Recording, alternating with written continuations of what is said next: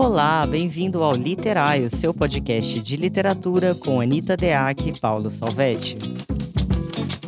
Bem-vindos ao podcast Literário, mais um episódio. Eu sou Anita Deac. Olá, eu sou Paulo Salvetti. E não estamos sós, a gente chamou para conversar, participar do episódio de hoje, que vai ser sobre livros fáceis versus livros difíceis. A escritora Liliane Prata. Ela é autora de nove livros de ficção, de um livro de não ficção, no ano passado, Lili lançou o livro de contos Ela Queria Amar, mas Estava Armada e também lançou a não ficção O Mundo que Habita em Nós, ambos da editora Instante. Para quem gosta de YouTube, eu indico o canal da Lili. Só procurar canal da Lili.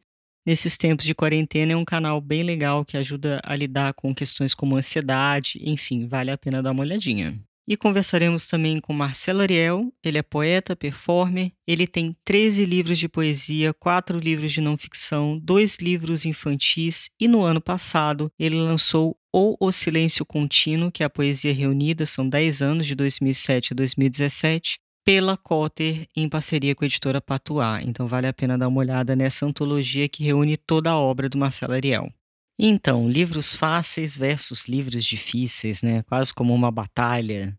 Eu vejo muita gente defendendo que, ah, esses livros horríveis, que vendem muito, isso aí não devia existir, né? Então tem esses defensores da literatura chamada alta literatura, da literatura difícil. E tem também, por outro lado, os leitores dos livros comerciais, ditos mais fáceis, que é, não gostam, simplesmente pegam um livro mais difícil, mais hermético, né? E falar, ah, não vou ler não porque eu não gostei. É, eu acho que o primeiro ponto que a gente pode levantar é essa questão da democratização, né? É, nós temos, nós vivemos um país bastante desigual em termos de acesso à educação. Infelizmente, a educação pública é complicada. Então, assim, a gente dizer que não devem existir livros palatáveis, livros fáceis, é como se a gente dissesse para uma parte muito grande da população que ela não pode ler, que ela não tem que ler. Que problema dela se ela não entende o que é a literatura, o que é a boa literatura e que ela não tem que ler. Exatamente. Então, e aí a gente entra um pouco também na questão das funções da literatura, que é o segundo ponto. Então, primeiro, democraticamente colocar os livros, né, para que vários leitores e com diferentes expectativas e com diferentes desejos e, e diferentes trajetórias dentro da educação e da, da lida com a palavra, né, possam ler. E num segundo momento a gente tem essa discussão da funcionalidade da literatura. Para que serve a literatura? Uhum. Né? Porque o livro fácil, o livro comercial, é geralmente o leitor quer encontrar aquilo que ele já prevê. Então a gente tem aqueles leitores que leem, por exemplo, Nicholas Sparks e leem todos os livros porque sabem naturalmente é, que vai ter mais ou menos a mesma abordagem, tanto a questão da forma, né?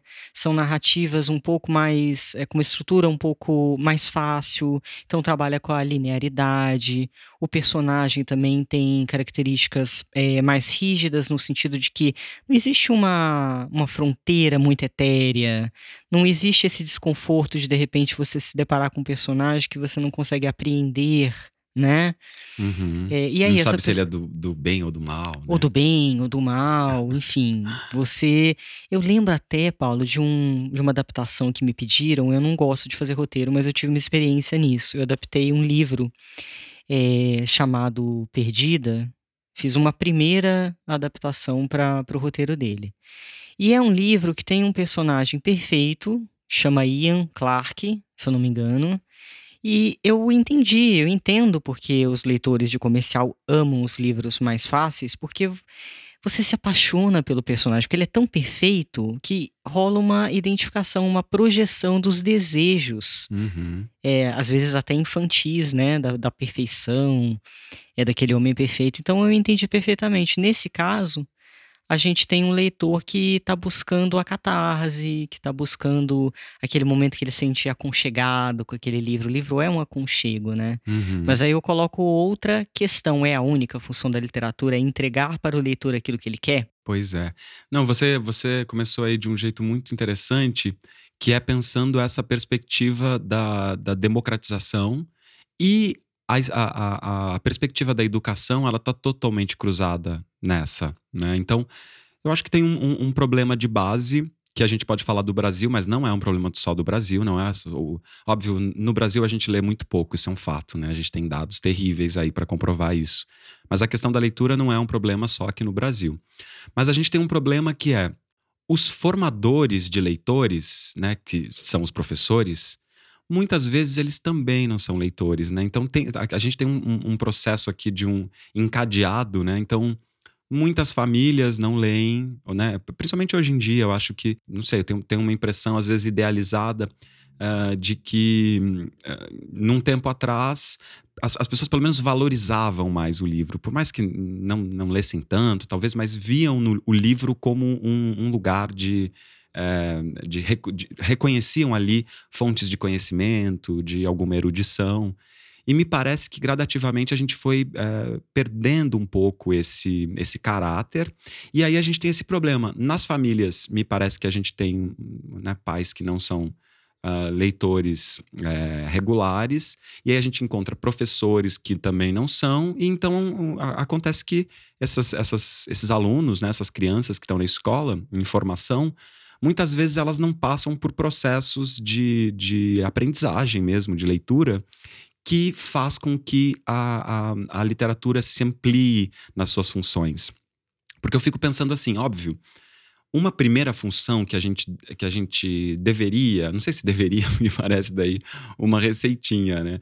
Mas uma primeira função é, da literatura, inerente à literatura, é a, o entretenimento, é o prazer, é o, o ler pelo, pela, uh, pela, pela, vontade de se envolver com essa história. Uhum. E, isso, e essa certamente é a função mais fácil de se cumprir. Né? Porque essa é uma, uma função que, claro, hoje em dia tem outros mecanismos aí uh, dispostos com muito mais disposição para isso, Dispostos com disposição ficou Maravilhoso. Bonito, né? Essa você Mas, leu no livro fácil. É isso, eu li no livro fácil. é um livro fácil que eu estou escrevendo, acabei de anotar aqui para não esquecer. Mas tem essa coisa, é? tem uma disposição, por exemplo, as séries elas hoje em dia elas dominam assim o mercado da ficção de um jeito, né, principalmente entre os, os jovens, de um jeito assombroso. Mas é, não assombroso para o mal, tem muita série maravilhosa. Mas certamente a literatura também é capaz de cumprir essa função e muitos leitores se iniciam na literatura descobrindo assim, né? Descobrindo o prazer de ser feliz gastando, gastando um tempo se entretendo com aquela história. Sabe que eu acabei de me lembrar de uma série que eu amei na pré-adolescência chamada Os Caras. Os caras, Os caras, a droga do amor, a droga da obediência. Olha. Super simples, era um suspense, era um grupo de pré-adolescentes e eles se envolviam em várias aventuras e tinham que descobrir coisas. Uhum. E era um encantamento, né? Tava nessa via do encantamento que você tá falando, né? Sim. Não, eu fico pensando, né? Em outros momentos, né? É, por exemplo, na época dos folhetins, né? Pensa, eu, eu acho tão maravilhoso pensar isso, que, por exemplo, o Guarani, do José de Alencar, ele foi publicado aos capítulos nos jornais as pessoas não eram alfabetizadas tanto quanto são hoje, né? Porque embora a gente hoje se assombre com os dados de alfabetização do Brasil, mas a gente tem muitos mais é, cidadãos alfabetizados do que tivemos em outros tempos, né? Mas aí imagina que as pessoas se reuniam à noite e faziam a função da novela com o Guarani. Né? Então. É... Bons Você tempos. Bom, é, então, é isso que eu ia falar. Ai, parece aqueles tiozinhos, é. né? Quando Ai, era... que saudade, o passado era tão maravilhoso. Sabe que isso me levou a, a lembrar também da, da própria história da, do surgimento do romance, né? Porque o romance surge numa perspectiva para uma classe alta de mulheres, porque o romance surge para mulheres uhum. que não tinham exatamente o que fazer e que ficavam rodando em volta do piano lendo aqueles romances. Então, uhum. até a linguagem inicial do romance, o grau de proximidade ou não com a realidade também tem a ver com essa função de entretenimento. Sim. Agora, uh, se a gente vai, vai pensar, né, como é que a gente consegue despertar outras funções que a literatura tem, né, uh, a partir dessa, é, é porque, assim, a priori, me parece inegável que a gente sempre tem que começar uma vida na literatura através dessa literatura que nos, nos chama atenção e nos envolve. Né? Dificilmente alguém vai começar a ler porque se encantou com aquela sintaxe invertida.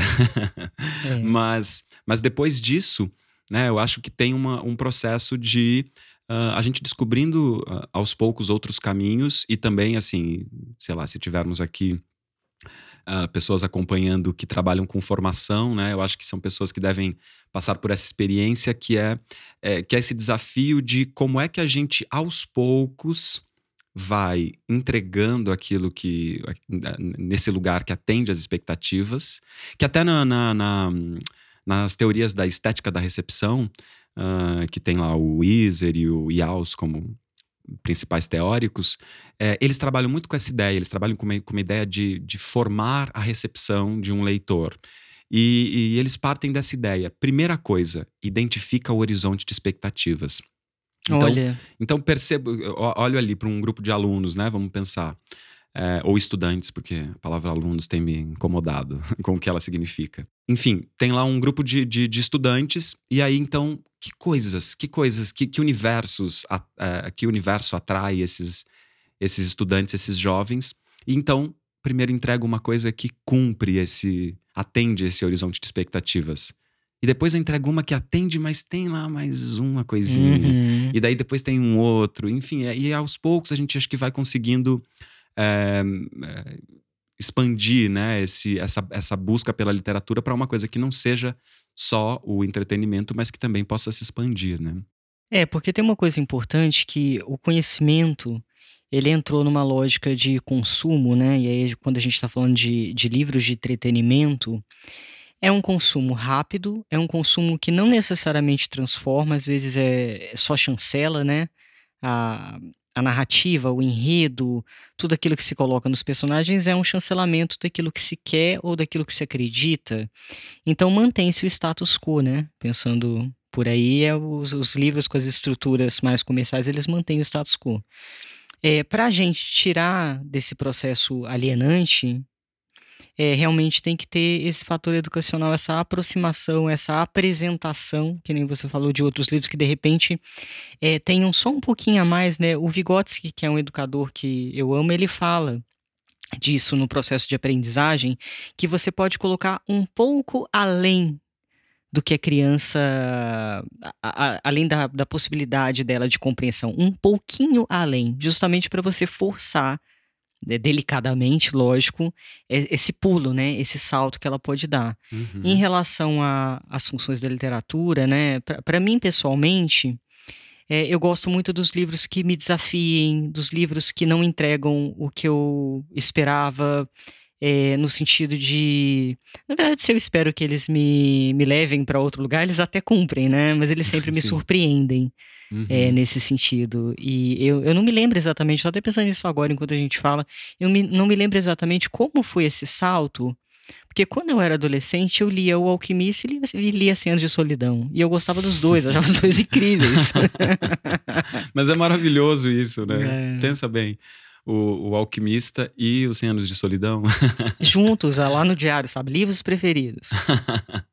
Mas tem, você falou uma coisa aí ótima, que é pensar o seguinte: o que, o que talvez crie né, essa dicotomia entre livros fáceis e livros difíceis é que por algum motivo a gente não tem se preocupado, né? E isso não é uma coisa só de agora, do presente, mas a gente não tem se preocupado com esse processo de, de, de construção desse meio, né? Porque entre os livros fáceis e os livros difíceis, Existe um enorme horizonte, né? De tal modo que é, a gente não, não, não tá dizendo que livro fácil é livro de péssima qualidade e nem livro difícil é de altíssima qualidade. Não é disso, não é, não é esse o ponto, né? A gente está pensando que é, a priori os livros fáceis eles entregam a, só aquilo que se quer.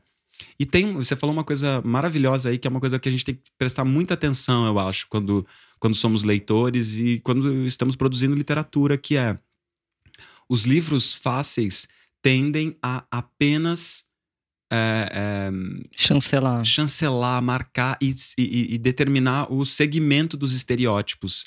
Né? Então a gente vai ver padrões é, que tem sempre um, um, uma espécie de um, de um machismo ali, de algum modo colocado nas relações. Então tem sempre essa idealização do que é um homem perfeito, essa Sim. idealização do que é uma mulher perfeita, ou o que é uma pessoa efetivamente má, ou como é uma pessoa perversa, né? Que são, que são coisas que, num limite, só servem para a gente ficar é, aprendendo a a olhar as pessoas de modo estereotipado, né? Quer dizer, é, isso é bom para quê, né? E mesmo quando tenta quebrar, tenta quebrar dentro, dentro de uma lógica discursiva de transformar é, uma certa mudança de, de comportamento em produto.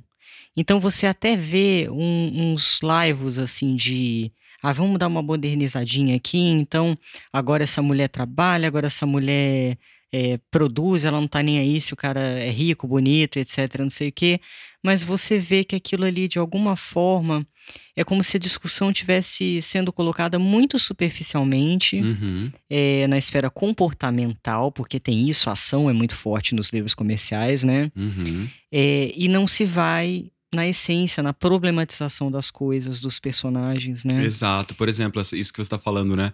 Tem ali, então, essa mulher que eh, talvez seja uma mulher bem-sucedida, que eh, ganha o seu próprio dinheiro, mas assim, ela precisa de um homem. Ela precisa Porque de uma um mulher homem, né? precisa de um homem. Então, grande parte dos dilemas do- do- dos romances comerciais são dilemas amorosos, né? São. Sempre nessa ideia de que a gente precisa é, encontrar alguém, sempre tem.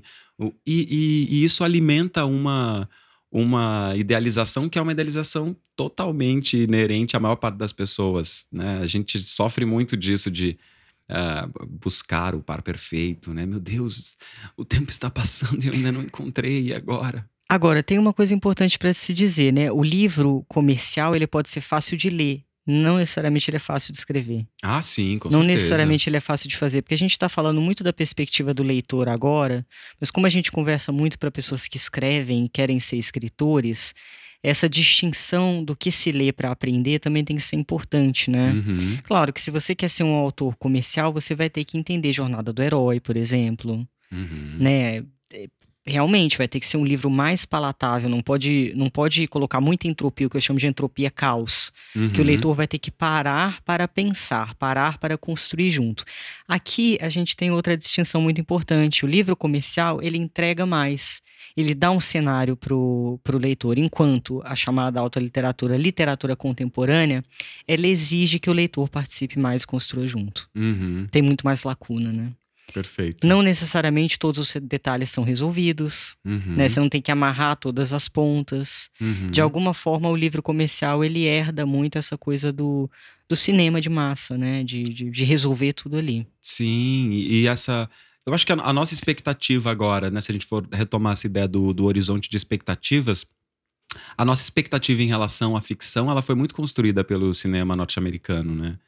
Que essa ideia, isso que a gente está falando, os filmes sobre relacionamentos amorosos, os plot twists, essas ideias, né, de, é, estereótipos, né, esses personagens que são sempre reconhecíveis, veio muito do, do, do cinema americano, né? E, ele, e isso passou para a ficção.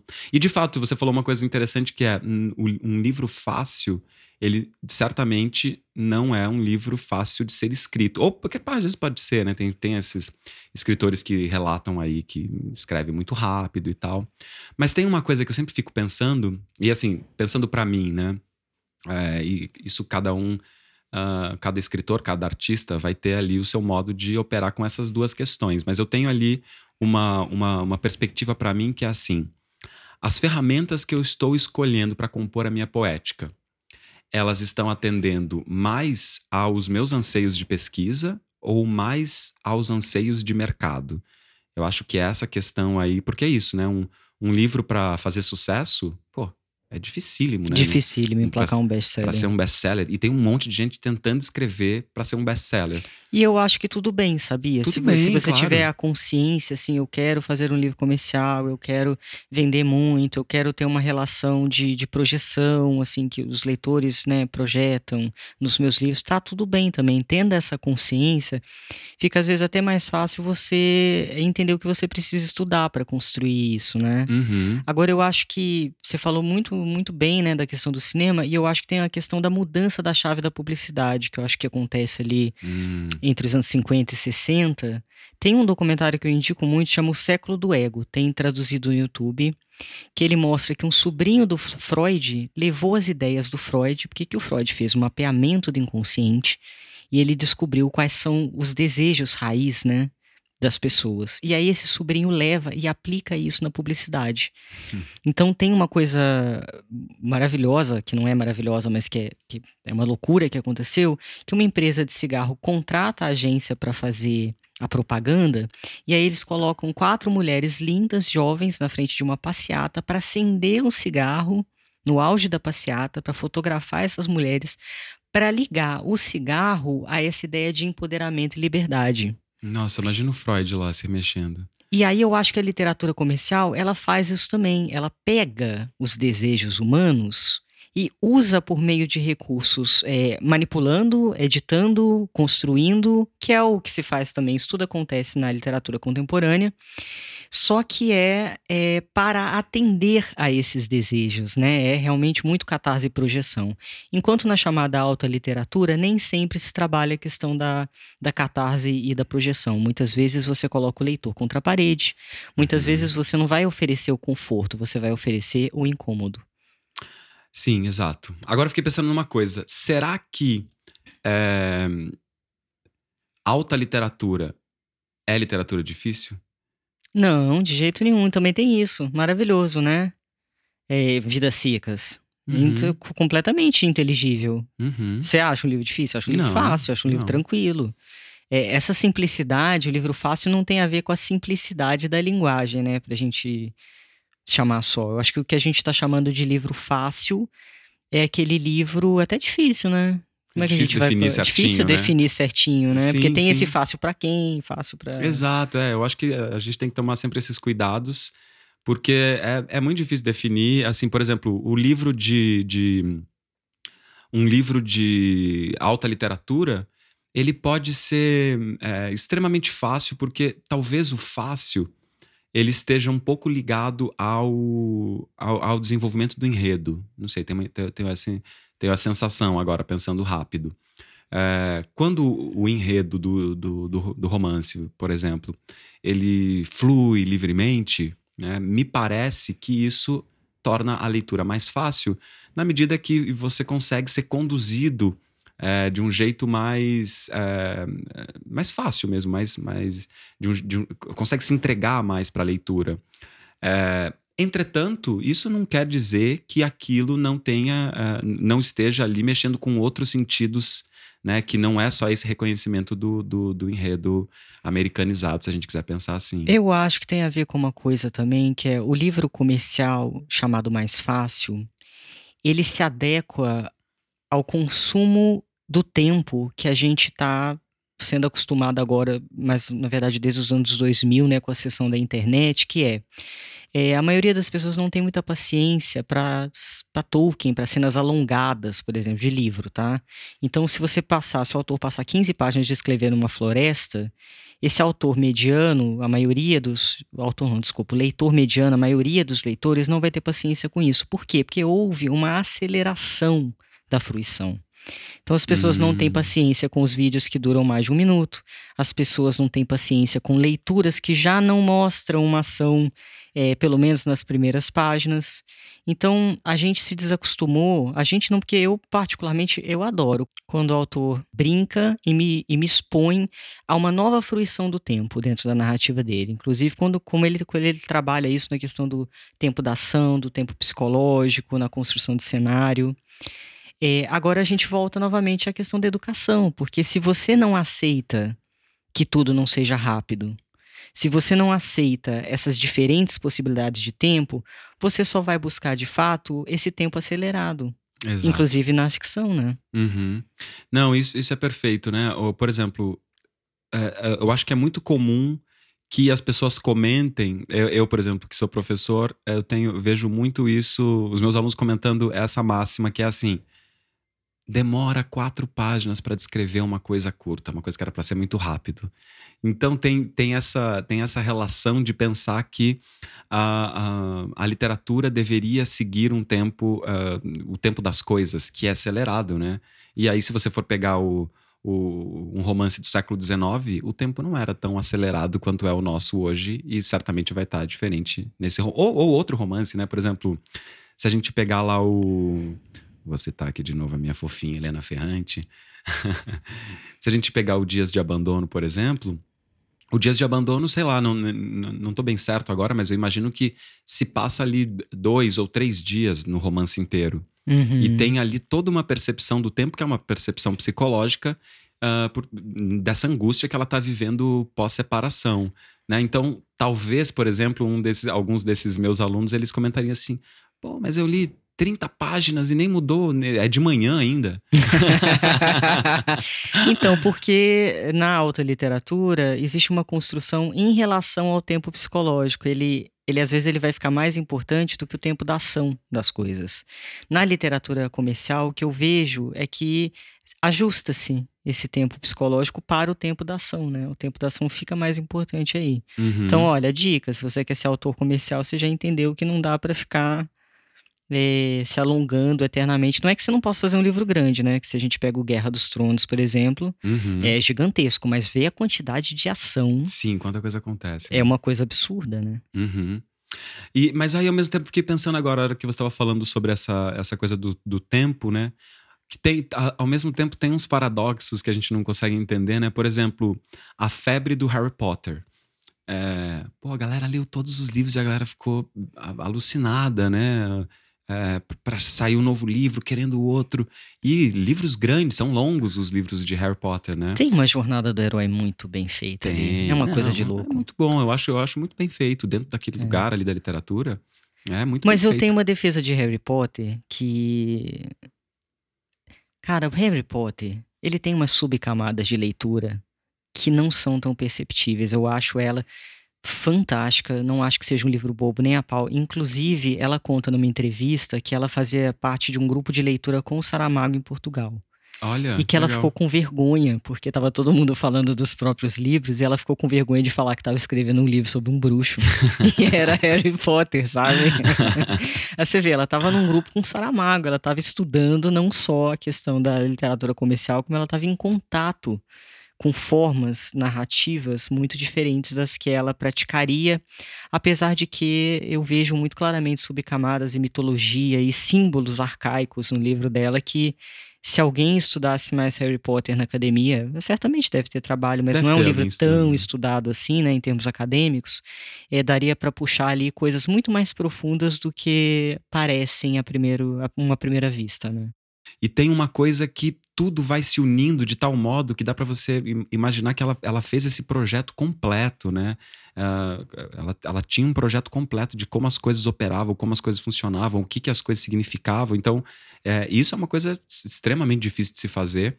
E, e também não é à toa que se torna um grande fenômeno, né? Uma coisa muito ajustada. Por exemplo, ah, os, os- o Harry Potter tem fãs que assim, gostariam de morar e estudar naquela escola e gostariam de usar aquelas roupas, né? Então tem essa, as pessoas eh, de fato eh, gostariam de, de- de, eh, gastar as suas vidas sendo essa história. Isso é muita coisa, né?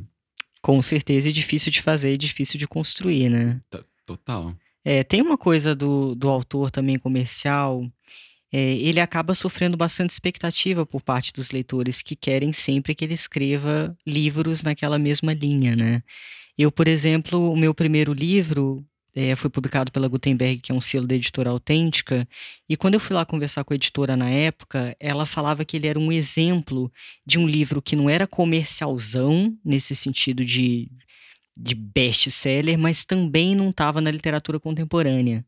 E muitas editoras, inclusive, procuram esse, esse livro. É, ela, até, ela até tem um nome para isso, eu não vou me lembrar agora, mas que está nesse meio do caminho que de repente poderia ser um livro interessante para fazer essa ponte Uhum. entre o comercialzão e a literatura brasileira contemporânea, por exemplo, né? Uhum. porque é um livro que é linear, tá? Tem narrador em terceira pessoa, mas é um narrador aproximado dos personagens, então ele, ele pega ponto de vista do personagem, apesar de estar em terceira pessoa. Tem plot twist, tem suspense, tem momentos que você quer que aconteça X coisa, ou você fica pensando o que, que vai acontecer, mas ao mesmo tempo eu quebro a expectativa. Eu tive leitores, e até hoje tenho leitores que me mandam um recado no Facebook falando: por que, que você fez isso com a personagem tal? Então eu brinquei estruturalmente com características do comercial, mas ao mesmo tempo eu trouxe. Eu não quis trabalhar nessa identificação projetiva e catarse absoluta. Isso me fez lembrar uma. Um, tem um livro do Humberto Eco chamado Apocalípticos Integrados. É um clássico, né, da, da, da, literatura de massa. Quer dizer, não da, da literatura de massa, sobre a literatura de massa, a relação da literatura de massa com a, literatura, a alta literatura. E o, o, Humberto Eco fala uma coisa interessante, quer dizer, a perspectiva dele é muito interessante porque ele está trabalhando nesse lugar de que os apocalípticos são aqueles que pensam que a literatura de massa é o fim dos tempos.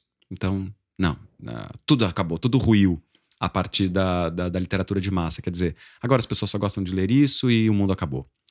E, e a, a, perspectiva do Humberto Eco a partir disso é dos integrados, então, que é de pensar, mas será? Será, será que a gente não pode, então, é, criar um campo do meio? Será que a gente não pode se aproveitar disso? Claro que ele não está querendo dizer que toda a literatura deva fazer uso da literatura de massa, toda a, todo, qualquer construção literária deva né, se aproveitar dessas estruturas. Mas ele está pensando que sempre tem caminhos entre. Né? Então, se integrar significaria, de algum modo, também reconhecer quais expectativas são essas, por que se tem essas expectativas e como se pode pensar a partir disso. Que acho que é uma coisa interessante para todos nós. Né? É, e tem uma dialética também no mercado editorial, né, que esses livros mais comerciais, é que os como é que é os apocalípticos, apocalípticos. que falam que não, não devem existir, né? Isso. De alguma forma, quando você tem uma editora e você tem vários selos, os selos comerciais ajudam o fluxo de caixa positivo dessa editora para ela poder publicar também de repente quem só vende 500 exemplares. Então tem muito autor que mete o pau no Paulo Coelho, tá lá na editora do, do Paulo Coelho e podendo publicar o próprio livro graças a quem é o Paulo Coelho, né? Uhum. Agora o que eu acho importante para quem escreve é ter essa clareza de, pra, de não é de para quem você escreve, porque eu acho, acho isso uma falácia também, você imaginar que você possa saber, porque você escreve para muita gente, o seu público pode ser bastante variado, né? Mas tomar cuidado para entender se você deve mesmo fazer concessões e por quê é, a partir daquilo que você quer ser como autor. E, e, isso também, logicamente, que ao longo do tempo isso vai se, pode se transformar, né? A gente não é obrigado a ser o mesmo autor e escrever os mesmos livros é, para sempre. É, ótimo. Não, pensar nessa perspectiva de mercado também ela é muito, é, é muito esclarecedora, né? De, de, de, às vezes a gente tem essa tendência. A gente, eu digo, né? Autores que queremos fazer uma literatura arte. a gente pode aproveitar agora para chamar a Liliane Prata, que é Ótimo. é excelente, uma autora excelente para falar sobre esse tema com a gente. A Liliane é uma autora muito versátil. Ela escreveu, por exemplo, o livro de contos Ela Queria Armar não, desculpa, ela queria amar, mas estava armada, uhum. que é literatura contemporânea brasileira. É, vejo muito de Lúcia Berlim, que é uma autora que eu adoro ali, inclusive. E ao mesmo tempo a Lili escreveu o Diário de Débora, que é um que super é um best-seller, né? fenômeno. Então a gente tem uma autora muito versátil que vai conversar com a gente sobre livros fáceis e livros difíceis. Hum, vamos a ela então.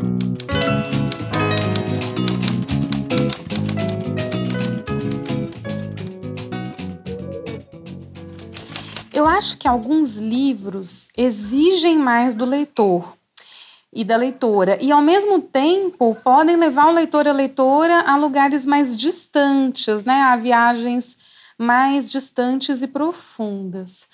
Mas ao mesmo tempo não é muito fácil, né? Determinar o que é um livro fácil e o que é um livro difícil, porque tem livros que são muito profundos e que tem uma narrativa muito limpa, né? Muito fácil, assim nesse sentido de exigir filosoficamente, mas não exigir necessariamente um vocabulário muito muito amplo. Tal. Tem várias obras que entram aí, né? Por exemplo, eu citaria o Velho Mar do Hemingway.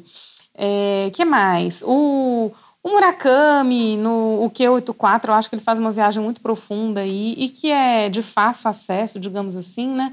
É a Madame Bovary. Tem um monte de livros, né? Agora, se você pega já um, um Guimarães Rosa, aí eu percebo que não é todo mundo que tem paciência, né? Para aceitar o convite do livro de fazer uma leitura, às vezes, mais lenta, né? Ler em voz alta para entrar no clima né, para aquilo, para que aquilo flua, né?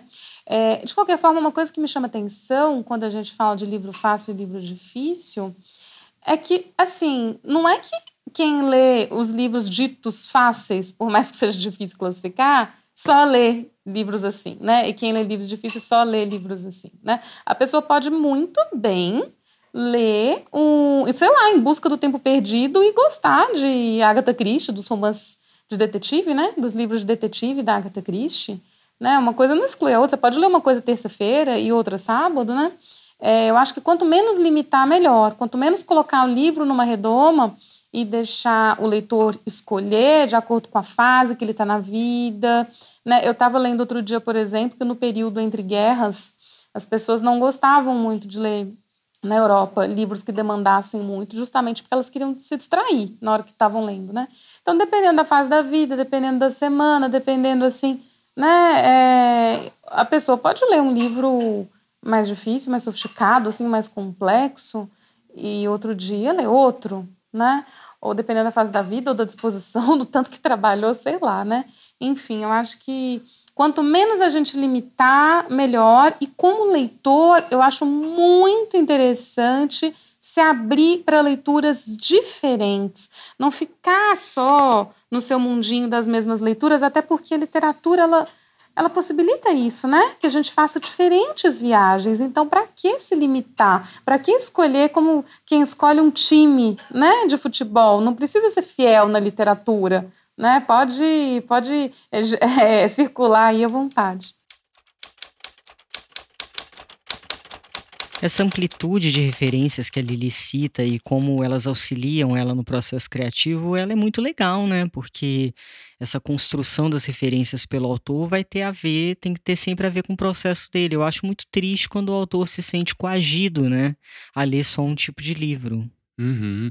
E de pensar que às vezes. É, porque também, se a gente não, não, não cuidar, isso beira um, um, um, preconceito ali de pensar que determinados autores, porque são best-sellers ou porque ah, todo mundo está lendo, né? E que esses autores, na verdade, é, não, não podem ser boas referências para a gente. Pelo contrário, né? É, tem tanto isso, como tem também algumas pessoas que acham que hermético é sinônimo de bom.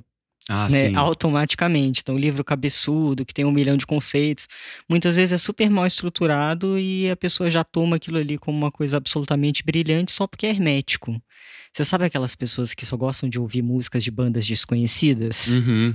A lógica, como eu sou especial, é, a lógica também se aplica a um grupo de nicho de leitores de literatura contemporânea, que quanto mais hermético é, é mais genial se coloca determinado autor no pódio, né? Não, isso, isso é uma questão também para nós autores pensarmos, né? Que às vezes no processo de escrita, às vezes a gente se encanta com certas belezas, né, de, de construção. Que vira só firula. Que vira firula, que vira é, enrolação total, né? Então, é, outro dia eu estava é, ouvindo um podcast é, e estava se comentando sobre um conto e aí o podcast fazia uma, uma, uma, desconstrução desse conto, e aí dizendo assim, mas por que, que não, diz, não diz isso assim?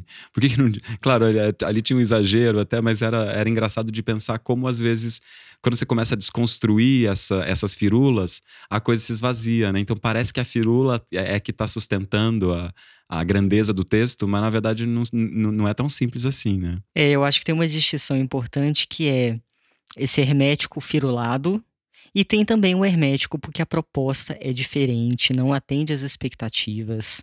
Então você realmente tem uma dificuldade maior de entrada, de repente não está numa linguagem corrente.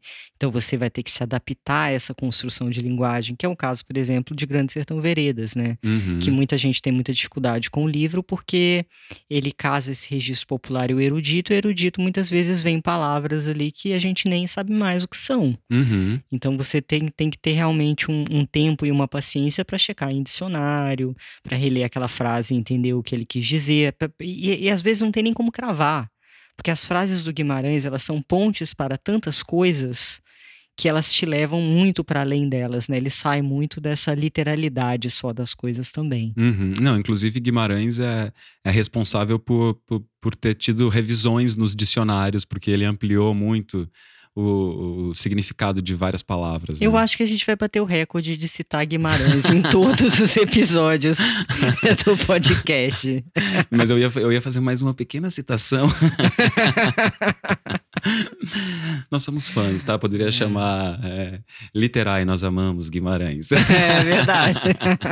Mas eu ia dizer uma coisa que tem uma lenda que para mim funcionou, é, de fato aconteceu isso comigo e, e foi importante na minha leitura de Grande Sertão é, ter essa perspectiva, que é o seguinte: quando a gente começa a ler o Grande Sertão, tem ali um pedaço que, sei lá, são de 80 páginas, 100 páginas iniciais, em que as coisas estão, é, é, estão é, numa confluência tão grande de tempos, de acontecimentos, quer dizer, não entrou ainda, no, você não sabe ainda muito bem o, a, a, história, para onde está indo, e, e, mas essa, isso serve para imersão na história que daqui a pouco vai se aparecendo cada vez mais é, em evidência, né, o, o enredo em si.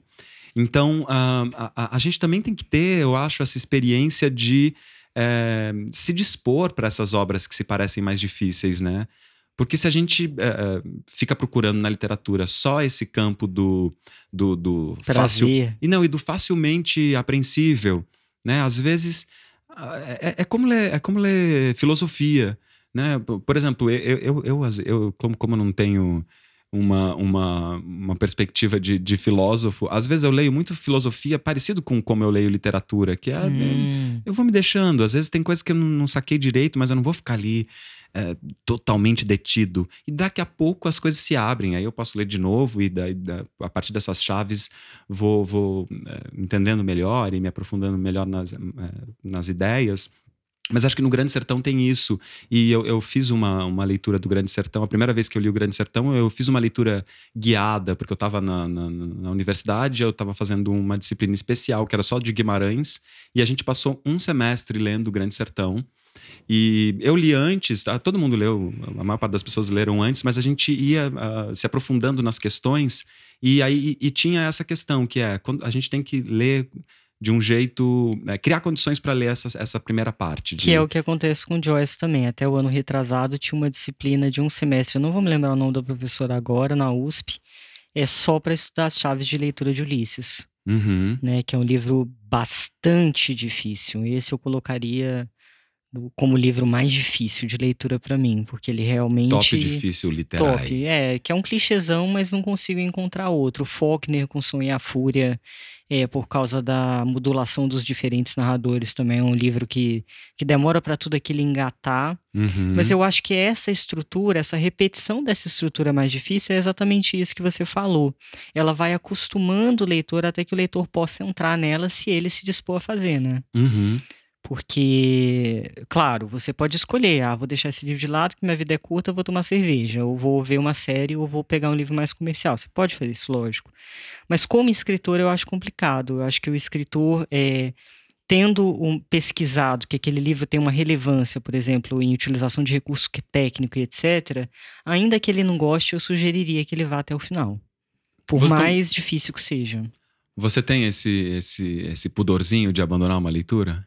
Eu não abandono, não. Não abandono, quer dizer, eu posso até abandonar por um momento, mas fatalmente daqui a um tempo eu vou voltar. Eu nunca uhum. abandono de vez, às vezes eu só dou um tempo. Uhum. Né? É, eu, mas geralmente livros ruins, não porque Sim. eles são difíceis. Eu gosto Sim. de livro difícil. Uhum.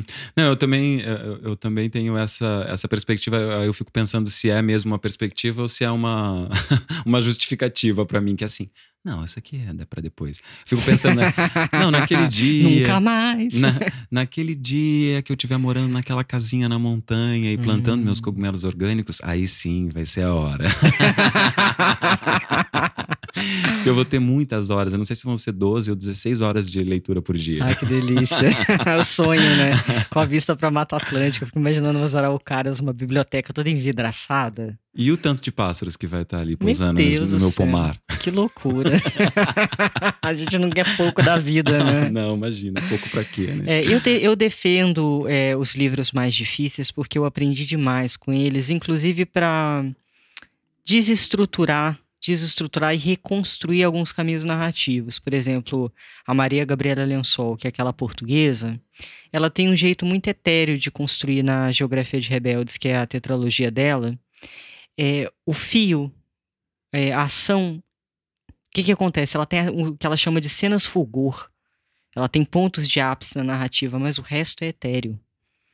Então é um outro jeito de contar alguma coisa. Uhum. E é um jeito que sim, te exige mais. Te exige mais para você fazer link entre uma coisa e outra.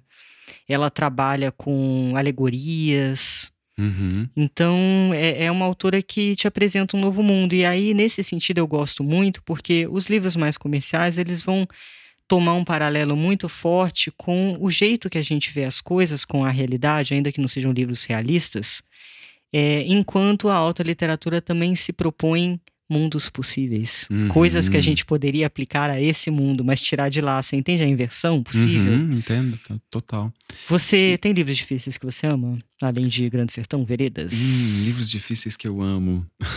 um livro que, que, eu, que eu sempre me. Sempre quando eu penso em literatura difícil, eu sempre lembro de um livro que muitas pessoas amam e que eu insisti tantas vezes para ler e eu nunca consegui concluir, que é o, o Jogo de Amarelinha do, do Cortaça, uhum. que é um livro que é, tem. É, primeiro que é um livro longo, e depois tem é, é um livro com, com essas. com uma armação assim é, complexa, né? Não tem ali linearidades entre as partes, tanto é que é um livro que dá para você ler.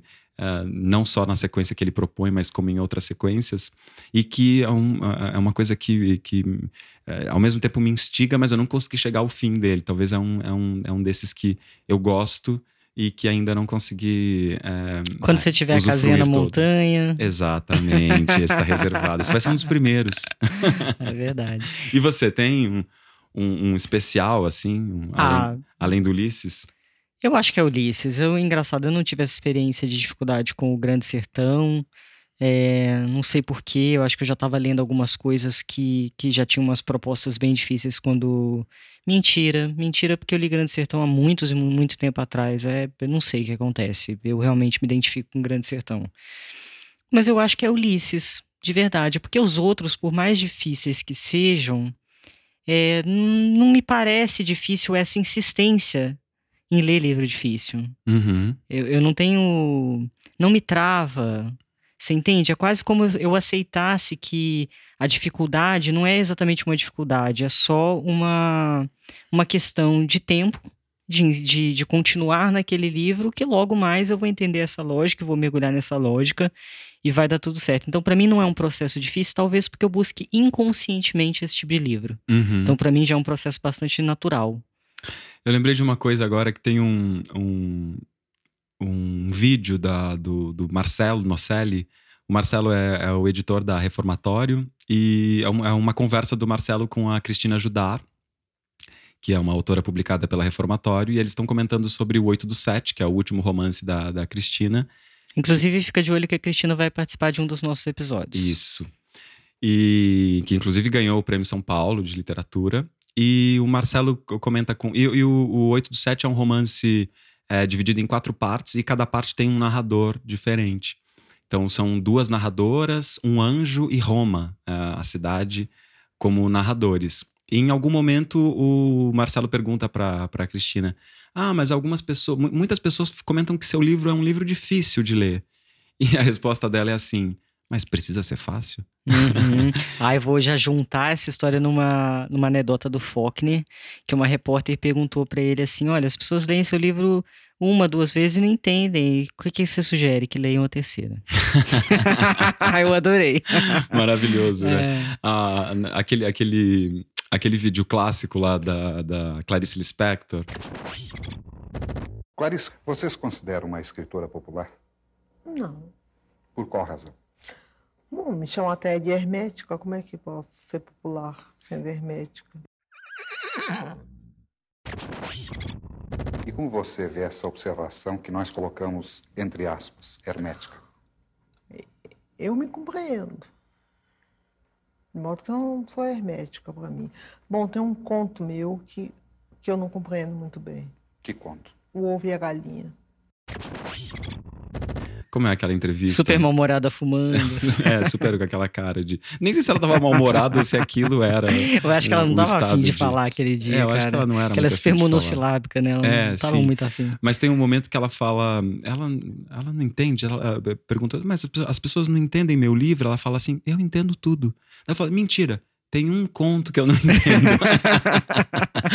é, mas ela diz assim: ah, agora as pessoas estão. E as pessoas parecem que gostam do meu livro quando releem. Olha que interessante. E, é. e é interessante, né? Porque é isso. Uh, às vezes a gente tem uma, uma necessidade de, de, de reler, e não tem nenhum problema nisso, né? Para que, que a coisa uh, faça sentido, dialogue com a gente. Como autor, tem que tomar cuidado para essa ânsia por ser entendido não te fazer chegar a lugares bastante caricatos Ah, é, dentro da literatura, né? Vai ter sempre gente que vai te entender, vai ter sempre gente que não vai te entender.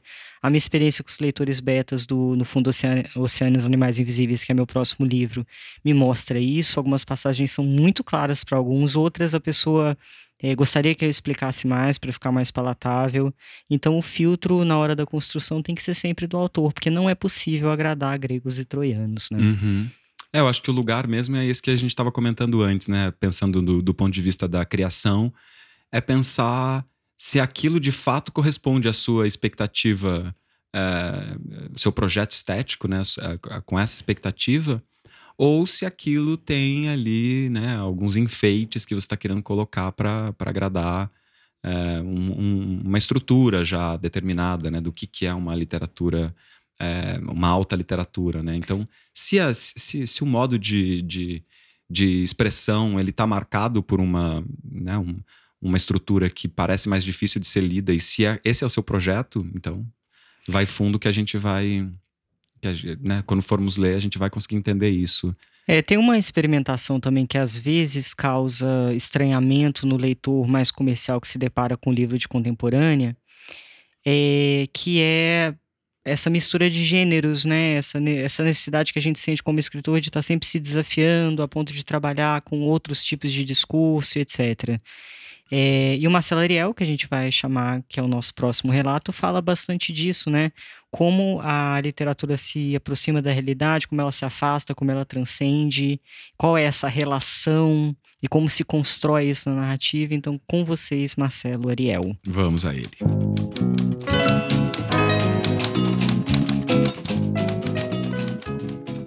Aí pode cantar também. A cabrocha cantava.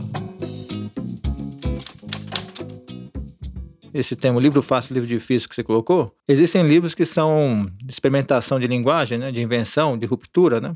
Esses não são fáceis de ler, porque eles criam outra temporalidade, né? E o Ulisses do James Joyce, por exemplo, é considerado um livro difícil, mas ele foi publicado no jornal, na Irlanda. Então, o difícil é que ele fala de uma mitologia, né? de uma topologia e de uma tem uma relação com a cidade de, da- de Dublin, que quem não, é- não mora em Dublin, né? E quem não tem contato com, a, com o estudo linguístico do James Joyce, né? que ele é um linguista, um linguista, né? Então o que ele faz é tentar reconstruir ali a, a biografia da cidade de Dublin, inserindo ela dentro do contexto mitológico da história da, humanidade. E ao mesmo tempo conversar com a Odisseia, né? Então, esse livro é difícil de ler por causa disso. O Decantos do Eza Pound também é um livro difícil de ler, porque também tem essa pretensão. Então, quanto mais pretencioso, vamos dizer assim, no bom sentido, é a pesquisa de linguagem, ou melhor, mais pretensiosa é a pesquisa de linguagem, mais difícil é o livro de ler. Os livros de ruptura são difíceis de ler. Os livros que conversam com a tradição e dão continuidade à tradição narrativa, né? Os livros realistas, naturalistas, são de leitura, acho que é acessível. O Moby Dick é um livro de leitura acessível, né? Mas o Moby Dick é tão complexo quanto o Ulisses do Joyce. Então, quando o livro extrapola a literatura, ele se torna denso a ponto de exigir do autor-leitor, vamos dizer assim, né? mais do que o conhecimento é, literário, né? que é baseado no que ele já leu. E os autores que importam ler são esses. O Vicente Cecim é um autor que exige muito do leitor. Né? Eu acho que você tem que procurar livros que exigem muito de você, como autor. Livros que exigem que você. novas temporalidades para você, como você lê, que mudem a sua, a sua percepção do tempo e do espaço. Né? Livros assim não são fáceis de ler, mas esses livros são os que mudam a história humana. A Bíblia tem dentro dela, o livro do Apocalipse, né, que exige um outro tipo de, de temporalidade de leitura. Né? É um poema. Né? Poemas também são assim, os Lusíadas. Né? Então, acho que acredito que essa questão de facilidade e de dificuldade, né? se você considerar que a dificuldade exige paixão, obsessão, e isso é um estímulo para você ler, porque você é um autor, e você está fazendo uma pesquisa, né? uma experimentação, um estudo, então, vamos chamar esses livros difíceis de livros de estudo, livros de formação, né? E aí eu indicaria que você tem que começar pelo Ulisses, que eu, foi onde parou o romance, né? Aí depois voltar para o Proust, né? Porque o que acontece é que esses livros exigem que você tenha uma, uma disposição de tempo enorme e uma paixão obsessiva, quase investigativa, né? Agora, não é leitura para você se distrair. Então, a Odisseia do Homero, a Ilíada, depois o Ulisses do Joyce, e depois o Lusíadas, depois os Cantos do Esapound, e depois o Homem Sem Qualidade do Musil, essa é a trajetória que eu indico para você, tá me ouvindo aí, atravessar para desfazer o mito do livro difícil. Porque você vai, não vai ser o mesmo depois dessas leituras, né? São leituras que, que romperam com a estrutura da temporalidade narrativa e são pesquisas de linguagem também. Vou convidar vocês a conhecerem o trabalho. Ele é um grande poeta. Inclusive, quem gosta muito do Marrom e Amarelo do Paulo Scott, o próprio Paulo Scott fala que o Marcelo é o maior, ou dos maiores poetas brasileiros vivos. Então, conheçam. Não, e legal porque a gente estava falando aqui sobre abrir portas, né, e abrir chaves de leitura. E aí a fala do Marcelo acho que tem essa, essa, essa, essa questão também interessante que é uh, abrir, abrir as caixas, né? Se expandir, pensar as coisas de um modo ampliado, né? Exatamente. Pensar na literatura como... Eu acho que enquanto autores é, é, é, é natural que a gente queira repensar sempre a literatura, né? o que é literatura, isso que eu estou fazendo, quais são os limites disso, posso expandir isso como, né? E às vezes isso pode é, se chocar com uma expectativa do, do leitor né, de, um, de, uma determinada leitura, mas eu acho que também é nossa função ir além, né? Eu acho que é para isso que a gente está pensando e para isso que a gente está vivo, tão dedicados às palavras. É, vamos indicar aqui o Silêncio Contínuo, né, que é a reunião, antologia, obra completa do Marcelo Ariel, é, lançada pela Cota Editorial. Vale a pena procurar. Legal. E aí você tinha me falado do, do, de uma leitura de uma leitura difícil que, eu, que me encanta. Depois eu Uh, agora, agora, também pensei na, nessa, nesse trechinho que eu escolhi para a gente encerrar o podcast, que já vamos encerrando, já vamos acabando. Passa tão rápido, né? Muito. Mas ainda bem que a semana que vem tem mais um. Exatamente, toda terça-feira, não deixem de acompanhar. Isso aí. É, e eu, eu tenho uma. Eu tenho uma coisa assim, quando eu me encanto demais com, com uma leitura, eu tenho muita vontade de transformar isso em teatro. Olha. Como eu tenho isso também, né? Antes de eu ser escritor, eu sou ator há muitos mais anos. Então, uh, um, uma, uma primeira paixão que foi o Guimarães Rosa, eu fiz uma peça sobre isso.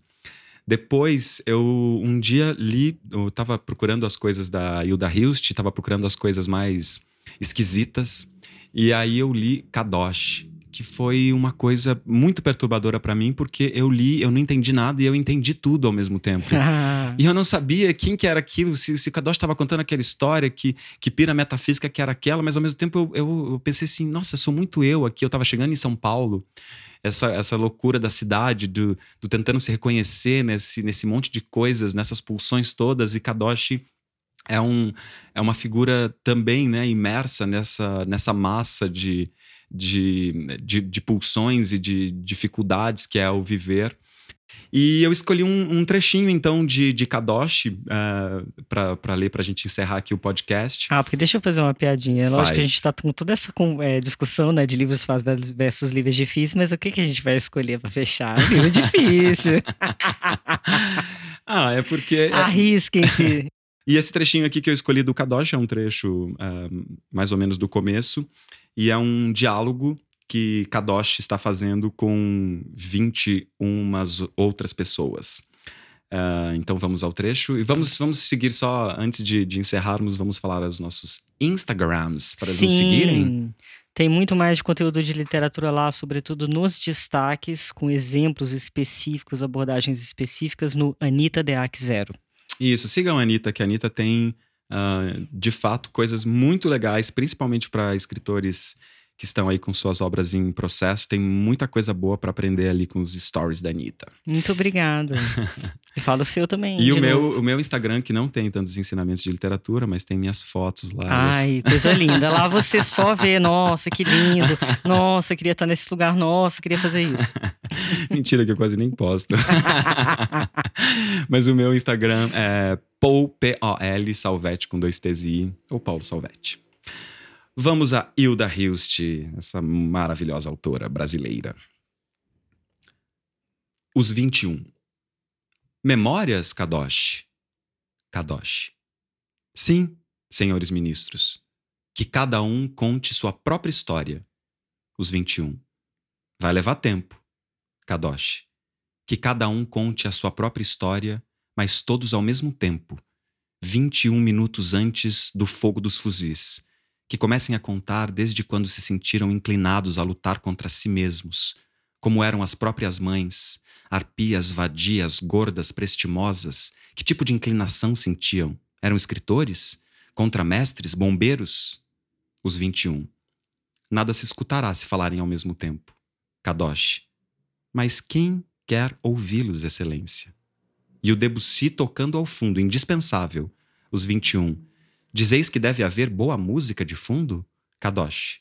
Perfeitamente, senhores. Os 21. E Le Martyr de Saint Sebastián? Não. Nada que os faça lembrar que estão ali. Os 21. Apreciaríamos muito alguns exercícios eróticos no programa. Kadosh. Vejamos. Sim. Uma mulher que será violentada pelos mil. Os 21.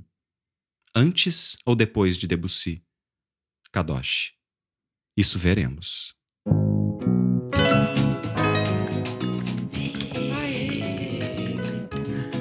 Leitura difícil, mas